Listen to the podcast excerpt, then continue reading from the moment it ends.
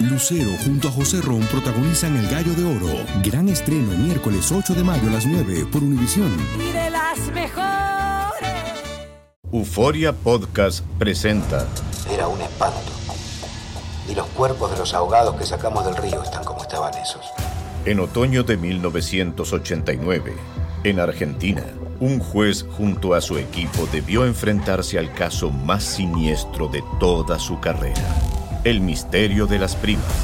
Escucha la primera temporada de Crímenes Paranormales en la aplicación de Euforia o en tu plataforma favorita. Hola, soy Jorge Ramos y a continuación escucharás el podcast del Noticiero Univisión. El programa de noticias de mayor impacto en la comunidad hispana de Estados Unidos.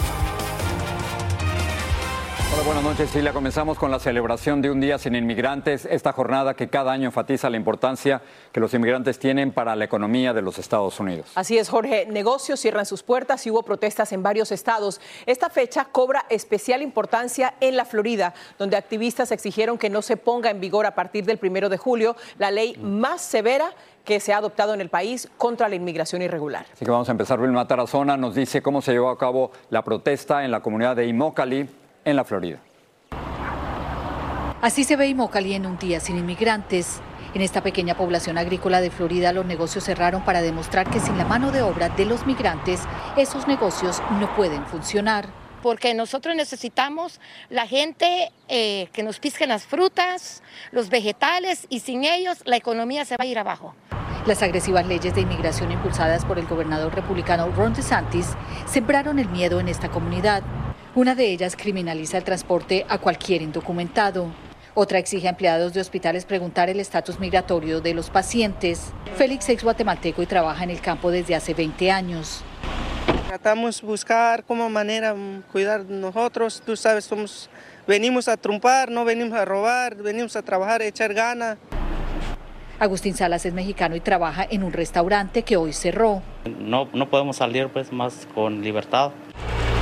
Juan García llegó de México hace 20 años. Hoy se quedó en casa con su hijo de 15 años. Miedo a que, bueno, en especial yo, pues yo tengo un hijo aquí conmigo y pues imagina usted, pues, si me llegan a agarrar a mí. En Homestead, también ciudad de agricultores, los negocios y campos de cultivo cerraron para protestar. En Orlando así se vieron las marchas de los migrantes.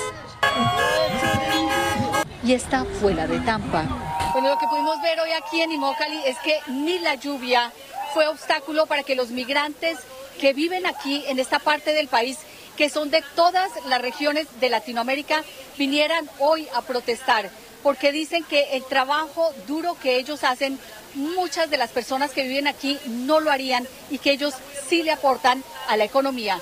Por eso se hicieron presentes hoy aquí en esta marcha que no solo se lleva aquí, en esta pequeña población, sino en el resto del país. Esto es lo que tengo desde Immokalee, en Florida. Regreso con ustedes a los estudios. Muchas gracias, Vilma. Ya que estamos en el tema de inmigración, el gobierno del presidente Biden presentó una versión revisada de DACA, el programa que protege a los jóvenes soñadores de la deportación y les autoriza a trabajar de manera regular. Estados gobernados por republicanos se oponen. Esta disputa llegó a una audiencia potencialmente decisiva ante un juez de Texas. Nidia Cavazos está en Houston y nos cuenta qué pasó en la corte. Fue una última audiencia judicial antes de que el juez Andrew Heinen emita su fallo sobre DACA y decida qué procede para los más de 600.000 soñadores en este país.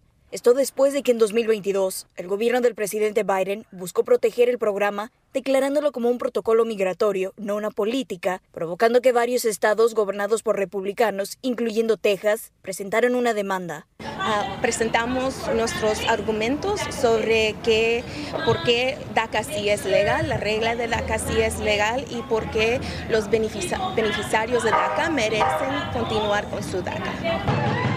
El equipo legal que representa a los soñadores argumentó en corte que el estado de Texas, siendo el principal demandante en contra de DACA, no ha podido demostrar ni aportar evidencias de las implicaciones negativas que supuestamente representan los soñadores para el gobierno estatal por lo que el caso no tiene base para continuar. En el 2021, el juez tejano Andrew Heinen declaró DACA como un programa ilegal, lo que impidió que se presentaran nuevas solicitudes bajo el programa. Sin embargo, permitió que los ya beneficiarios siguieran renovando sus permisos para trabajar legalmente. Si la decisión del juez no llegara a ser favorable para los soñadores, este caso terminaría en la Corte de Apelaciones del Quinto Circuito y probablemente también en la Corte Suprema hasta el año 2025. Desde Houston, Texas, Nidia Cavazos, Univision. El presidente Biden se cayó durante el acto de graduación de la Academia de la Fuerza Aérea en Colorado. De inmediato, su equipo de seguridad, como ven ahí en las imágenes, lo ayudó a levantarse. Y este incidente pone de nuevo en primer plano el tema de la edad del mandatario de 80 años para buscar la reelección. Pedro Rojas está en vivo en Washington, D.C. ¿Qué tal, Pedro? ¿Cómo estás? Cuéntanos detalles de lo que pasó y también cómo se encuentra el presidente. Ilia, justamente lo que ha dicho la Casa Blanca es que el presidente se tropezó con una bolsa de arena que estaba en el escenario, que no la vio y por esa razón cayó. Pero asegura justamente el vocero, el director de comunicaciones de la Casa Blanca en un tuit que se encuentra bien. El presidente en este momento está viajando en avión desde Colorado a Washington, D.C. Se le vio subir al avión Air Force One justo antes de partir de Colorado. La vocera de la Casa Blanca dice que el presidente tenía una sonrisa, pero lo cierto es que hasta ahora el presidente no ha hablado con nadie, solamente se le ha visto subir al avión y asegura la Casa Blanca que estaba sonriendo durante todo este hecho. Ahora, importante decirlo, esta no es la primera vez que el presidente sufre una caída. Lo vimos caer en varias ocasiones subiendo la escalera del avión presidencial y también lo vimos caer en una ocasión el año pasado cuando estaba pasando un fin de semana allá en su casa de Delaware cuando estaba montando bicicleta. Y todo esto ocurre en medio del inicio de las campañas presidenciales y ya lo hemos visto en las redes sociales en las últimas horas cómo el cuestionamiento se ha elevado sobre la capacidad física de Biden para poder ser reelecto el próximo año y también sobre si se encuentra casualmente eh, bien y apto para continuar en el cargo como presidente del país. Regreso con ustedes.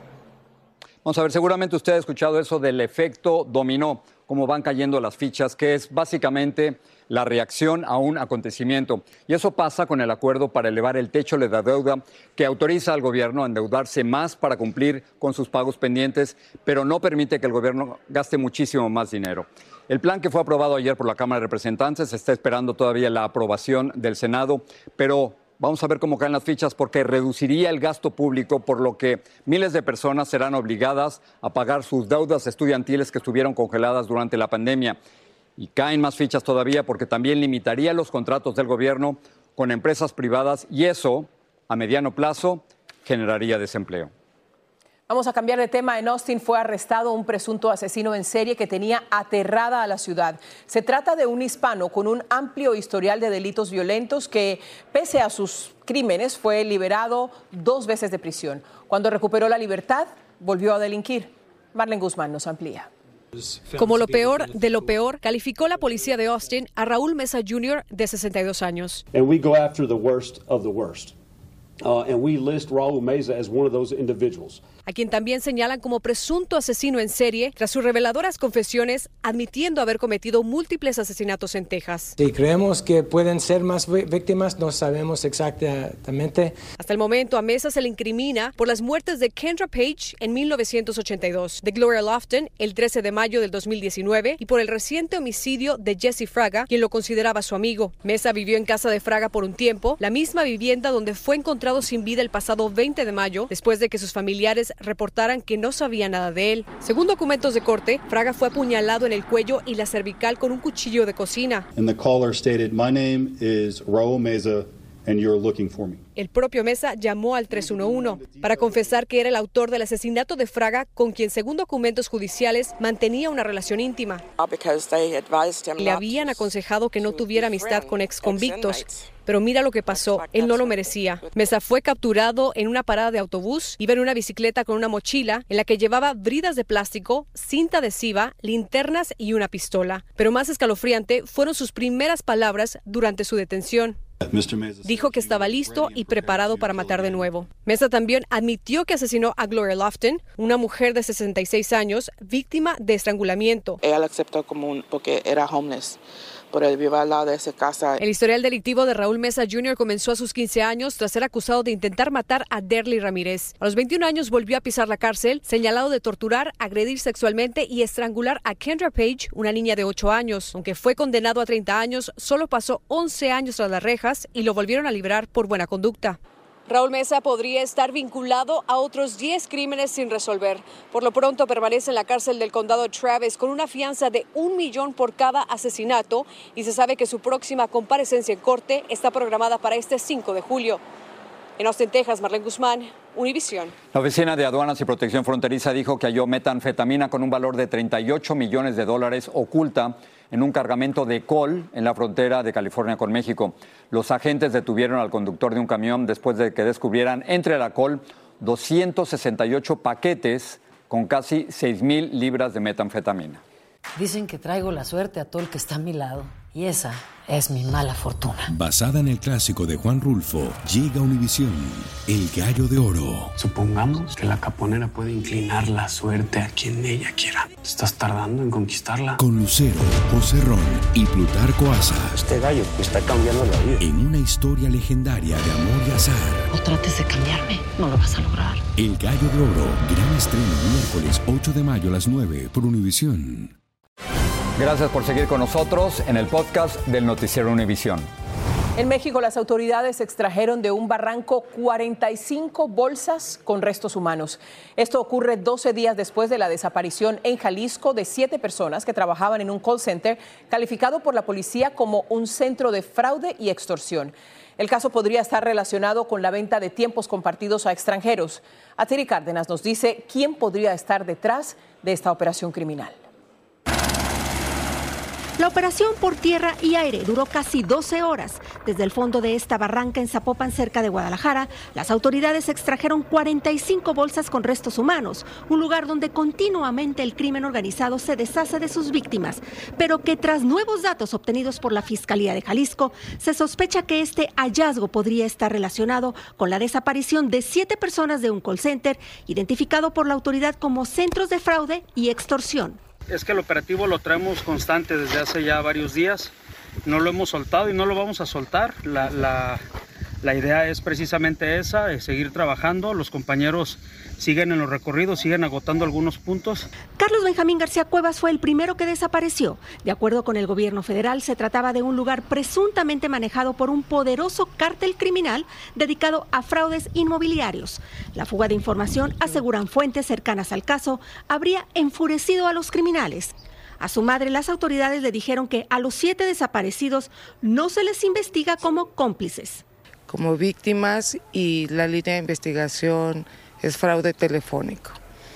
Le dije, bueno, ok, pero entonces, ¿por qué los ponen, o sea, los criminalizan mucho antes de, de, encontrarlos? El colectivo Luz de Esperanza, que en Jalisco busca personas desaparecidas, dice que estas siete nuevas desapariciones se suman a otros tres ocurridos en el pasado, de la misma forma y de las que tampoco hay resultados. Es un reflejo de la realidad que vivimos aquí en Jalisco con la Fiscalía Especial para Personas Desaparecidas. Mientras el operativo de extracción de cuerpos se llevaba a cabo, a los familiares les mostraban imágenes de lo ocurrido adentro del inmueble de call center. Nada que permita aún, dijeron, dar con su paradero. En Jalisco, México, Atsiri Cárdenas Camarena, Univisión. El presidente de México, Andrés Manuel López Obrador, finalmente reconoció hoy que en su gobierno ha ocurrido el mayor número de homicidios de la historia del país. Sin embargo, culpó a gobiernos anteriores porque supuestamente le heredaron el problema. Ahora es el gobierno que tiene más homicidios, sí, pero ¿por qué no pones la lámina de homicidios? Para que vean cómo nos dejaron del país. Más de 156 mil personas han sido asesinadas en México desde que López Obrador llegó a la presidencia en diciembre del 2018. Hoy comenzó formalmente la temporada de huracanes en el Atlántico y los expertos del gobierno dicen que será normal. Aquí está ya Jessica Delgado, nuestra meteoróloga, para contarnos qué significa ese normal, Jessica. Así es, Silvia. Te cuento que aún hay mucha incertidumbre durante esta temporada de huracanes. ¿Por qué? Porque hay dos factores que van a estar jugando un papel muy importante. Uno, el fenómeno del niño que se espera que se desarrolle este verano. Dos, un océano más cálido. Lo que sí sabemos es que esta temporada de huracanes se extiende hasta el 30 de noviembre. Ahora, ¿cuál es el pronóstico de NOAA para esta temporada? Ellos prevén tormentas tropicales entre 12 a 17, huracanes entre 5 a 9, huracanes de categoría 3 o mayor entre 1 a 4. Ahora, ¿Qué papel juega el fenómeno del niño durante la temporada de huracanes? Básicamente es un aumento en la temperatura del Océano Pacífico Ecuatorial Este. Durante el fenómeno del niño, ellos traen vientos en la cuenca del Atlántico más fuertes, lo que debilita los huracanes. Pero con un ambiente tan cálido, un océano más cálido normal, se espera un desarrollo de cualquier tormenta que sea más rápido, así que definitivamente vamos a estar monitoreando muy de cerca esta temporada. Y de hecho, ya tenemos una depresión tropical hacia el noreste del Golfo de México. Sin embargo, se espera que para esta noche se intensifique y sea la primera tormenta tropical con el nombre Arlene. No representará ningún peligro a tierra, se dirige hacia el sur. A partir del fin de semana entrará en un ambiente seco con vientos cortantes, lo va a debilitar y va a disipar. Lo que sí va a traer es lluvia hacia Cuba y hacia la Florida, así que un fin de semana con corrientes de resaca y bastante lluvia hacia la Florida. Jorge. Jessica, gracias. Eh, pasamos otra cosa porque Amazon acordó pagar más de 30 millones de dólares para resolver denuncias sobre violaciones de privacidad en contra de los productos Ring y Alexa. Las denuncias van desde la indebida grabación de voces de menores hasta el espionaje de usuarias en sus habitaciones o baños. Lourdes del Río nos habla de esta demanda. Los acuerdos a los que Amazon llegó con la Comisión Federal de Comercio destacan que la compañía retuvo durante años videos de Ring y grabaciones de voz de Alexa, inclusive de niños. Aseguran que esto habría ocurrido sin el consentimiento de los usuarios y a pesar de las solicitudes de consumidores para que se eliminaran los datos. Pero esta no es la primera vez que hay quejas sobre violación de privacidad en relación con estos dispositivos. Ya muchas personas se han enfrentado a voces que salen de estas cámaras como recordatorio de que sí puede haber alguien viéndolos o escuchándolos. No se dan cuenta que estos equipos están conectados al Internet 100% del tiempo y están transmitiendo una cantidad de información impresionante, no solamente grabando nuestros sonidos, sino también potencialmente video, señales, tu localización. Entonces siento que no es seguro. Por eso no tengo ni Alexa ni Ring. Al final del día es una cuestión de balance. Si usted quiere tener lo que se conoce como una casa inteligente, donde usted llegue y diga, Alexa, enciende la luz y eso ocurra. Y también poder estar de viaje en cualquier otro lugar que no sea su casa y tener acceso a ver todo lo que está pasando en ella. Bueno, suena como una gran idea, pero por supuesto, en ese momento usted está comprometiendo su privacidad. Según el acuerdo, Amazon tendría que eliminar las cuentas inactivas de niños, así como algunas grabaciones de voz e información de geolocalización. También se le prohibiría utilizar esa información para entrenar sus algoritmos.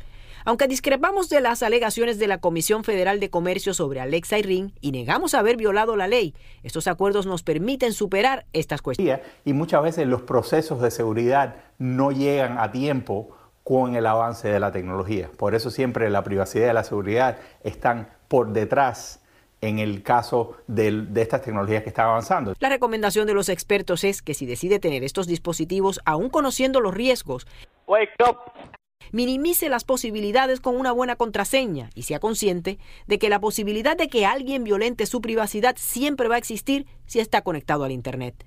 En Miami, Florida, Lourdes del Río, Univisión. ¿A dónde se nos va Leonel Messi? Messi Cuchitini. Todo el mundo quiere saber dónde va a parar el argentino la próxima temporada, porque lo que es un hecho es que el PSG ya anunció que el sábado es su último partido. Descartado. Así que adiós, París. Se acabó. Orboa. Pero tenemos varios. ¿A dónde se puede ir? ¿No se puede ir con Ronaldo? Vamos, vamos por descarte mejor. Ok, yo te voy a decir algo. Yo creo que Aquí no está el futuro de Messi. En la Liga Premier no. Tiene 35 años, es una liga muy física. Está el Android en el Manchester City. Sabemos Haaland. No lo veo por ahí. Me encanta esto que dice Miami. Ah, a eso vamos, a eso vamos. Pero antes, antes. Aquí está el dinero, Jorge. Aquí está el chin, chin, chin, chin, la caja registradora. Pero también creo que está la tristeza, ¿no? Porque no están muy solitos ahí. Sí, ya lo ha dicho Cristiano Ronaldo. Lo cierto es que tiene una oferta de más de 500 millones de dólares 500 millones de dólares. ¿Te quedaste sin aliento? Sí, totalmente. Pero tiene hasta el 15 de junio para decidir. Ok. ¿Y luego? ¿Barcelona? Dame tantito. Acá, acá en el Inter podría haber algo. ¿Por qué? Bueno, porque sabemos que a Messi le gusta Miami, tiene familia aquí, a Antonella le gusta, exactamente, la MLS, aquí va a ser el próximo Mundial. Yo le daría que tiene un poco de los dos mundos. ¿Y el Barcelona? Ay, pues vamos a ponernos románticos. Aquí está el corazón de Lionel Messi Cuchitini y de su familia Sabemos que se quiere retirar en el Barcelona, sin embargo no depende de él, porque la liga tiene que aprobar el plan que el Barcelona le ha presentado y hasta el momento eso está rechazado. Listo, ahí lo dejamos. ¿A dónde va a parar? Por mí, aquí. Bueno, ahí estaríamos contentos muchos aquí en la Belén. Gracias. Esta noticia es distinta porque California se alista para enfrentar los incendios forestales que dejan millones de dólares en pérdidas materiales. Pero en esta temporada tendrá un aliado particular. Tiene apariencia dócil, Jorge, y le encanta comerse el combustible que alienta los incendios. Vamos a ver. Pues Mejid nos lo presenta. Cada año los incendios consumen cientos de miles de acres y California los combate con un arsenal de recursos. Todos hemos visto aviones luchando contra las llamas desde el cielo y ejércitos de bomberos en la tierra, pero hay un arma mucho menos conocida. Un batallón de cabras profesional que previene incendios forestales consumiendo toneladas de maleza que una vez seca sería el perfecto combustible para las llamas. David Espino trabaja para una compañía sin fines de lucro que alquila cabras para prevenir incendios en San Francisco. ¿Qué es lo que te gusta de ellos?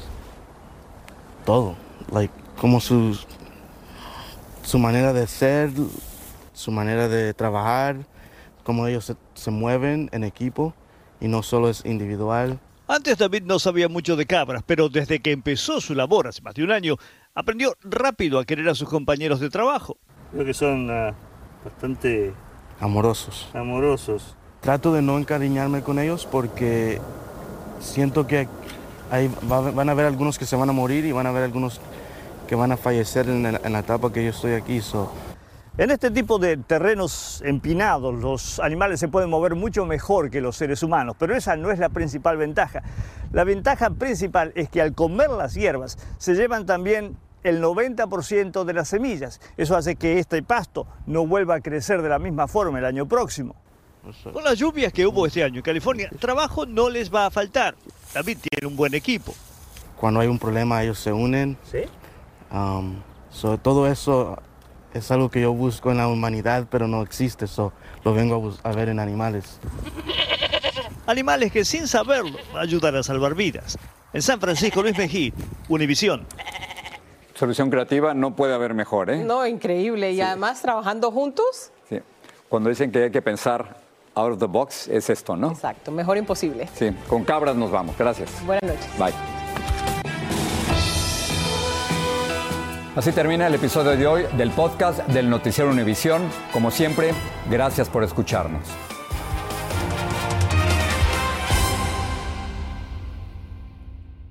El escándalo alrededor de Gloria Trevi es cada día más grande y parece no tener fin. Soy María Raquel Portillo. Fui ese rostro pálido y sin voz que el mundo vio en las escenas del mayor escándalo del entretenimiento de las últimas décadas. No vengo a contar mi versión, vengo a contar mi historia. Ya es hora de abrir la boca. En boca cerrada. Escúchalo en tu plataforma de podcast favorita. Dicen que traigo la suerte a todo el que está a mi lado. Y esa es mi mala fortuna. Basada en el clásico de Juan Rulfo, llega Univisión, El Gallo de Oro. Supongamos que la caponera puede inclinar la suerte a quien ella quiera. ¿Estás tardando en conquistarla? Con Lucero, José Ron y Plutarco Asa. Este gallo me está cambiando la vida. En una historia legendaria de amor y azar. No trates de cambiarme, no lo vas a lograr. El Gallo de Oro, gran estreno miércoles 8 de mayo a las 9 por Univisión.